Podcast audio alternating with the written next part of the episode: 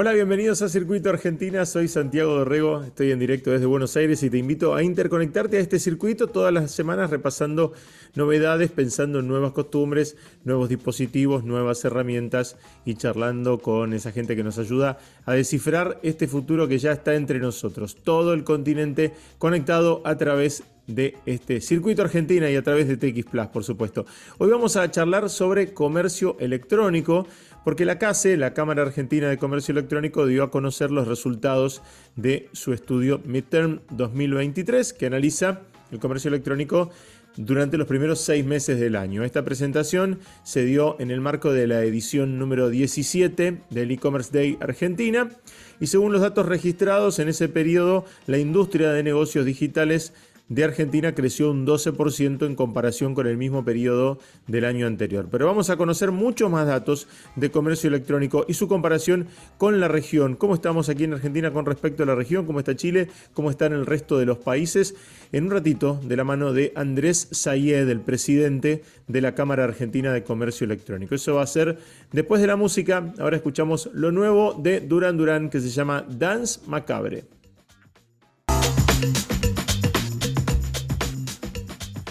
Y vamos a hablar de comercio electrónico. Estamos con Andrés Sayed. Él es el presidente de la Cámara Argentina de Comercio Electrónico porque en estos días se desarrolló el e-commerce day. Un clásico ya, hace como 17 años que se hace en, la Argentina y en toda la región, de hecho. Eh, y, bueno, allí se expusieron algunos resultados que tienen que ver con esta primera mitad del año eh, de, movimiento de, de comercio electrónico. Es una buena excusa para hablar sobre el crecimiento de comercio electrónico con Andrés. ¿Cómo andás? Hola Santiago, primero, mil gracias por el espacio.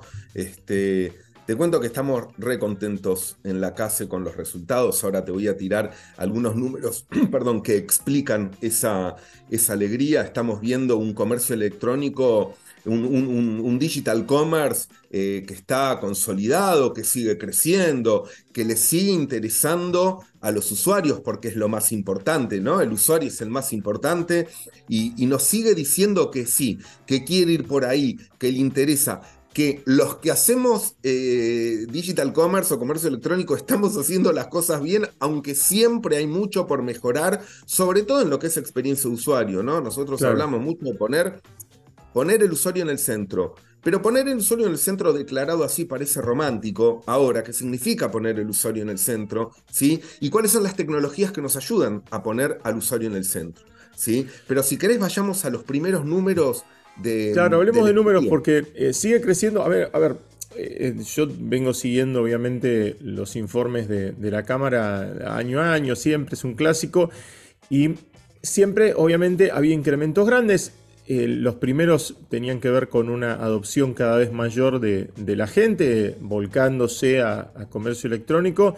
Eh, y, ese crecimiento, bueno, era lógico, porque vos decís, bueno, cada vez más gente es la que opera, cada vez es gente de todas las edades, de todos los sectores, y hay una cierta lógica. Después vino la pandemia que también les hizo saltar bastante en ese sentido. Adopción, la gente que no lo tenía se sintió este, acercada a ese, a ese segmento. Ahora, estos últimos dos años sigue subiendo y sigue subiendo a números que son importantes.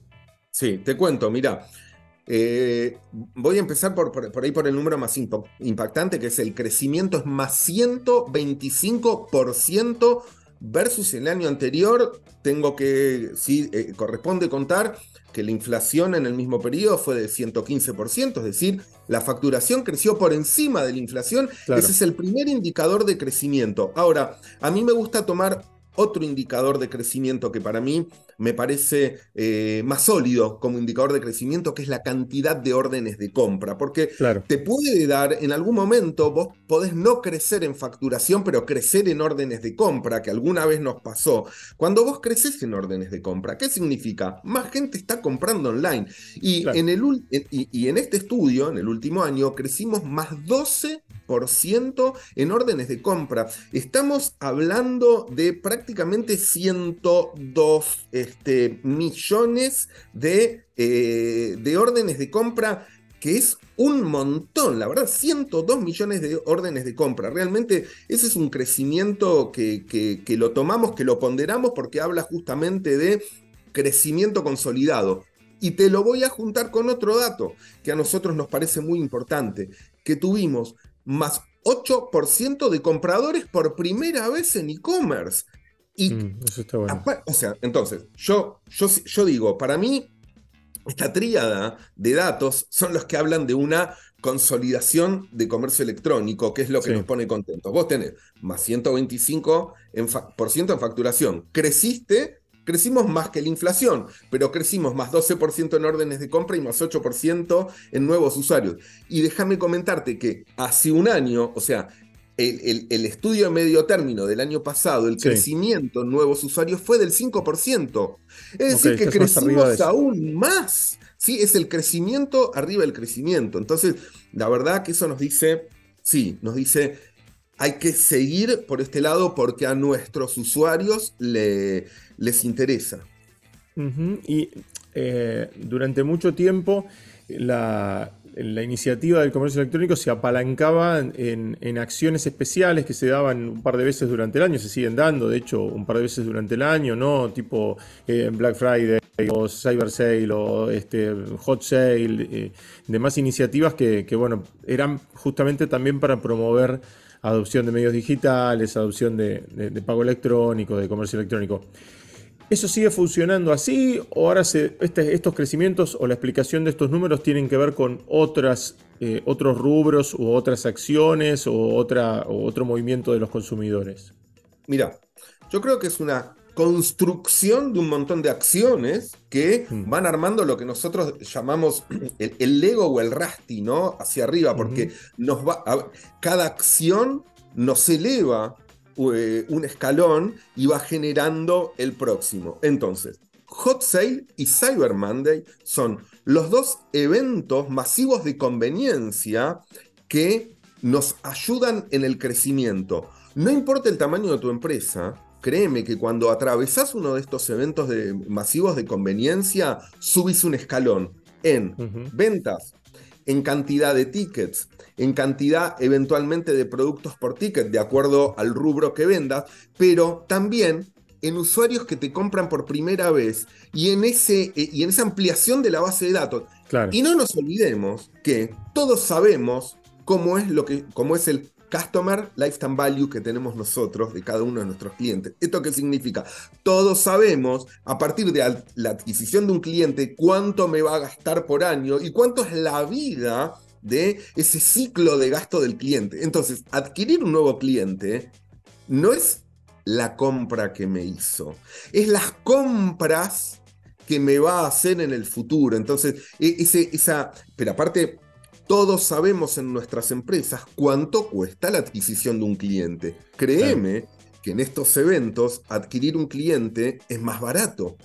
Estos eventos, el retorno sobre, eh, eh, sobre la publicidad, no, hay no tenés ningún canal que te dé el ROAS, ¿viste? Que, que- Claro. como, como decimos, no tenés ningún canal que te dé ROAS parecidos a lo que es invertir en el sitio de la Cámara Argentina de Comercio Electrónico, de la CASE, o, la verdad, de los sitios que aglutinan las marcas que participan para hablar Sí. por ahí de lo que es a nivel regional, ¿sí? Bueno, no hay, no hay, no hay, en, en ningún canal te da mayor retorno de inversión.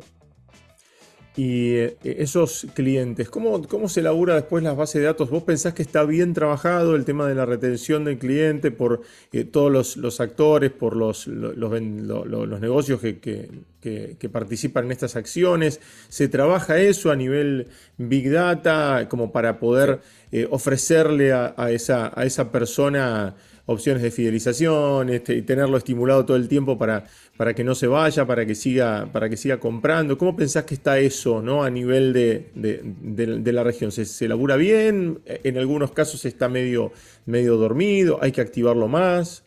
Mira, te cuento, está buenísimo lo que levantás. Nosotros a través de la casa que profesionalizamos a, nuestros socios y a las fuerzas de trabajo de nuestros socios, a los colaboradores permanentemente, hablamos mucho de la eficiencia, ¿sí? Es decir, justamente, ¿cómo soy más eficiente con ese cliente que conseguí? ¿Cómo hago para que usuario, momento y mensaje sean en el momento indicado? Es decir, lo que decimos es, el mensaje adecuado en el momento indicado al usuario que corresponde. De eso tenemos mucho, nosotros estamos trabajando mucho en la casa con eso. Hay muchas herramientas hoy que te lo resuelven, muchas herramientas de email marketing automation que resuelven exactamente lo que decís. Yo ya te diría que a nivel, por lo menos a nivel Argentina y casi a nivel eh, región, hemos crecido. La mayoría ya no hacemos bulk. Y recuerdo que bulk era, por ejemplo, los lunes le mando a toda mi base. toda este la base televisor. no, a toda mi base no. Porque yo, por ejemplo, si a Andrés Ayer no le interesan los televisores, yo no le tengo que mandar televisores. Es más, suponete que a Santiago Dorrego le interesan los productos de última tecnología. Entonces, ¿qué tengo que hacer? Yo le tengo que mandar un mail a Santiago con los productos de última tecnología de, por ejemplo, celulares. Pues bien, solo de celulares.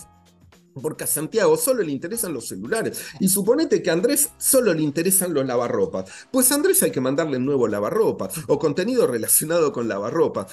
Y no solo eso. También ya hay muchos de los socios que lo que están haciendo es a través del comportamiento, mandarle una oferta en tiempo real a ese usuario en particular que está navegando un conjunto de productos con una oferta relacionada con, lo que está navegando. Eso es importantísimo porque te llega.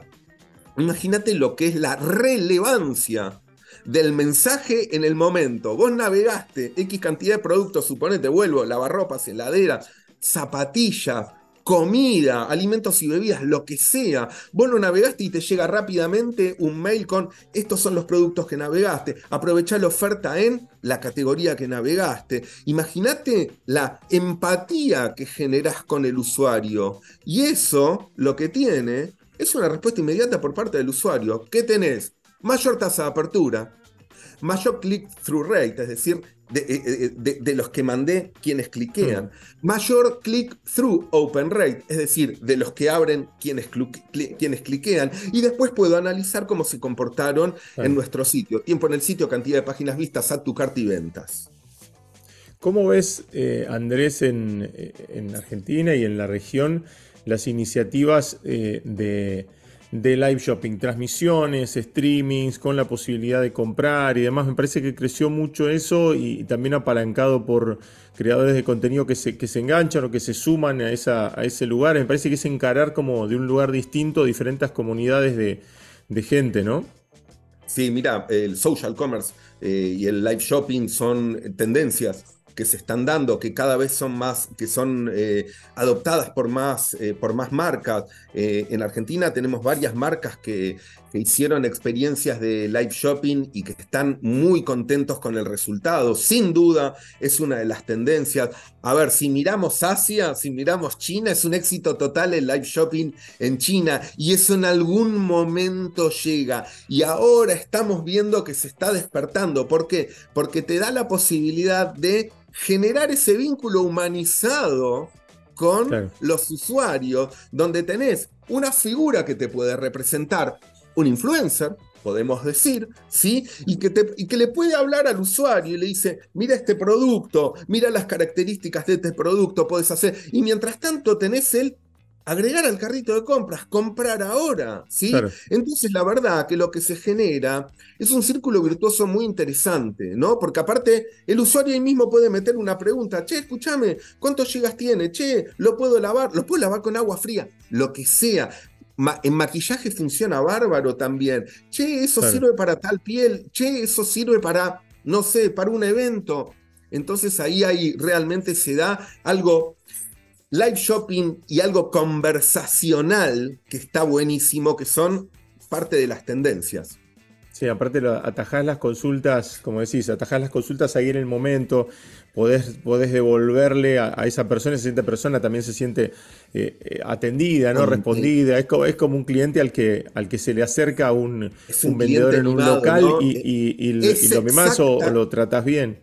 Es exactamente eso, Santiago. Ya emulás, emulás lo que pasa, lo que pasa en un local, porque nosotros ya sabemos, acá hay algo muy importante, ¿sí? Eh, nosotros en las industrias o en la industria, en los diferentes lugares, hablamos de omnicanalidad. Pero esto es gracioso porque el cliente no tiene ni idea lo que es la omnicanalidad. ¿no? El cliente busca satisfacer la necesidad de un producto o servicio y utiliza los canales que tiene a mano para llegar a la marca. Tiene a mano una tienda, pues va a la tienda. Tiene a mano, eh, tiene a mano un live shopping, pues, pues consulta en live shopping. O entra en el mobile, o entra o consulta por, eh, por, por WhatsApp o por algún canal de chat, o entra a la tienda online. Y nosotros, es nuestra responsabilidad atenderlo de la misma manera en todos lados y entender que ese cliente está tratando de resolver esta, esta necesidad y tenemos que ser muy eficientes y muy eficaces y hacerlo sentir en casa siempre. A veces es buscar un producto puntual porque tiene una necesidad puntual, pero a veces el cliente también va buscando una experiencia de local, ¿no? De, recorrer, de mirar, de ver si hay algo que lo tienta, ¿no? También hay ahí como una, una cuestión que tiene que ver con lo, lo, que tiene que ver con las experiencias. Sí, yo creo que experiencia es la palabra clave. ¿Por qué? Primero porque experiencia no hace referencia al dónde. Es decir, vos tenés que tener una experiencia magnífica en local, en locales físicos, entiendo online, en mobile, en chat, en WhatsApp si se atiende por WhatsApp y en live shopping. Tenés que tener una experiencia, nosotros decimos, memorable. ¿Por qué? Porque después queremos que nuestros usuarios la cuenten, que viralicen esa experiencia buena, memorable, para que otros se enteren. ¿Qué mejor embajador de marca y de experiencia que el usuario satisfecho? No hay, no hay, no hay mejor. Y por eso nosotros, y por eso nosotros trabajamos permanentemente y, y y por eso en la Cámara Argentina de Comercio Electrónico hay capacitaciones permanentes eh, eh, que tienen que ver con esto. Hay contenido permanente generado por nuestros socios, con casos de éxito, de donde podemos aprender. Mirá cómo lo hizo tal, mirá cómo lo hizo cual, ¿entendés? Entonces, sí, Santiago, experiencia es palabra clave. Y además, eh, lo que tiene que ver con cosas nuevas. Estaba viendo em, iniciativas que hay alrededor de eh, recorrer locales virtuales o realidad aumentada, ¿no? Mezclar un poco lo que es este, la, realidad con, una virtualidad, poner un producto en, un lugar. Me parece que hay desarrollos que son interesantes que se van armando alrededor de, comercio electrónico. Sin duda, la tecnología nos ayuda a resolver problemas. Y como vos bien decís, a mí me gusta siempre pensar en el problema y cuál es la solución que me ayuda a resolver el problema, ¿no? Y en general, ¿cuál es lo que cuál es el problema que siempre nos han declarado los usuarios respecto del e-commerce? No puedo ver el producto como queda en casa. No sé si va a entrar la heladera, no sé cómo va a quedar, no sé, no, no, no puedo ver los detalles. Entonces, ¿qué hicimos? En una época empezamos a poner fotos de detalles y en una época entendimos que había que hacerlo a través del video. Y hoy en día esta erosión que hay de barreras entre el mundo físico y digital y la convergencia de los mundos físico, digital y virtual hace que las iniciativas de tipo podemos llamar metaverso, realidad aumentada, realidad mixta, nos ayuden a resolver ese problema. Tenemos socios que en retail ya están experimentando con realidad aumentada aplicada a retail. Entonces, ¿qué pasa?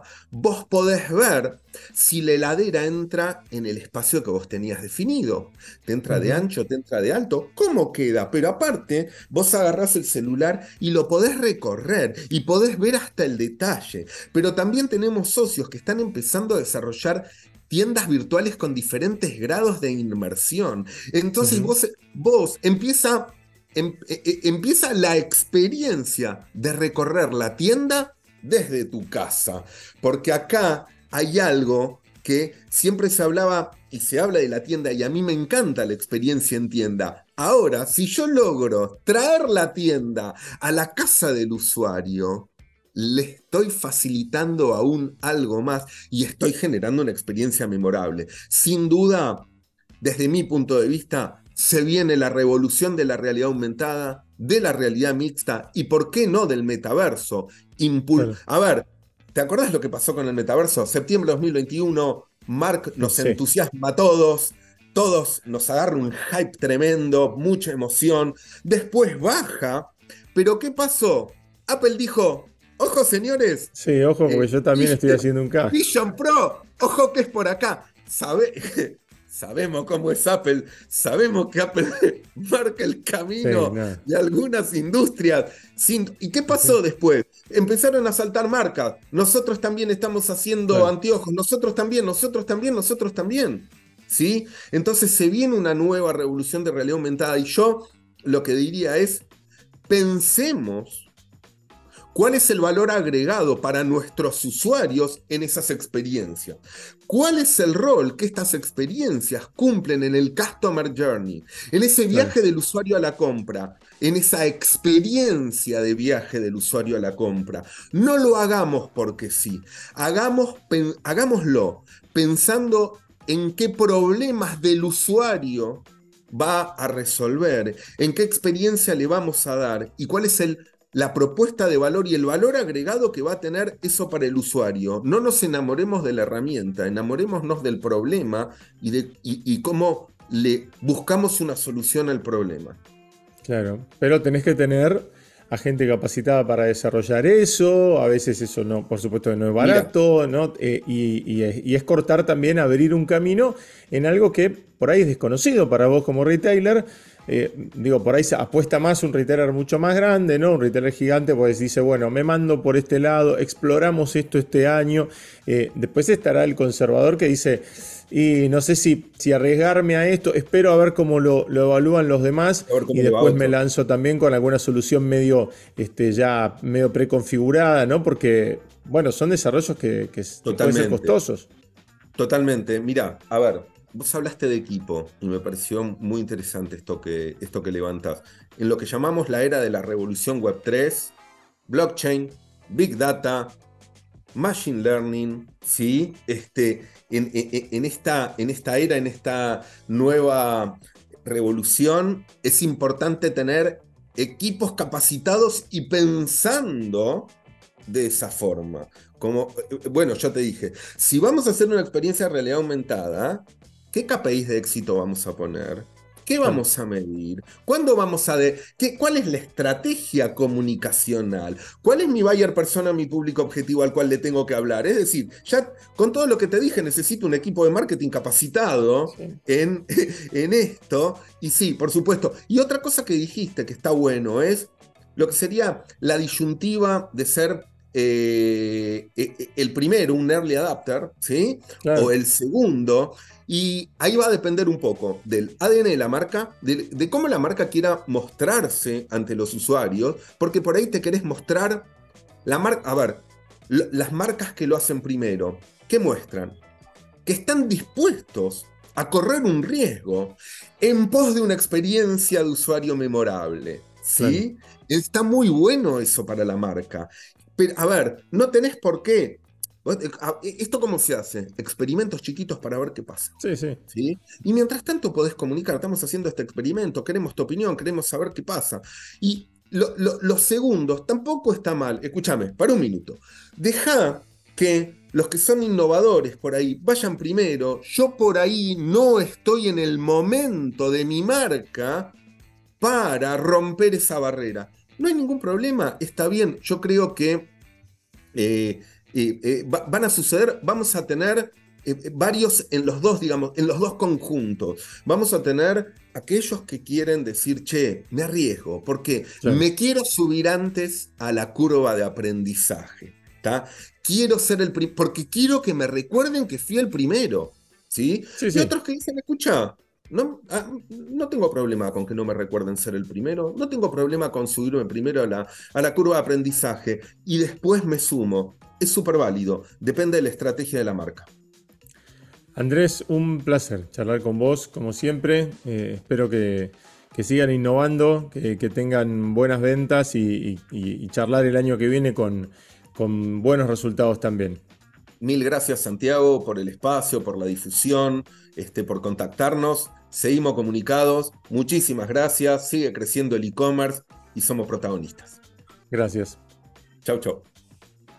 Y ahora ya es tiempo de irnos, pero antes les dejo un mensaje de IBM. La tecnología está transformando los modelos de negocios en todo el mundo, creando nuevas oportunidades de crecimiento y nuevos parámetros de eficiencia. IBM es líder en la inteligencia artificial de los negocios y va más allá, porque en IBM integran tecnología y experiencia proporcionando infraestructura, software, innovación y servicios de consultoría para ayudar a la transformación digital de las empresas más importantes del mundo. Visita www.ibm.cl y descubrí cómo IBM está ayudando a que el mundo funcione mejor, creando juntos la transformación y el progreso de los negocios de América Latina. Y hasta acá llegamos. Si querés seguir conectado a este circuito y a esta conversación, puedes encontrar más noticias en txplus.com. Como siempre, estamos en vivo allí todos los miércoles y en Instagram me encontrás como arroba Todos los links a mis redes están en santiagodorego.com. Déjame ahí comentarios si ya estás enganchado a este circuito y con respecto al resto de los capítulos que además están todos subidos en Spotify. Chau, nos encontramos nuevamente el miércoles que viene.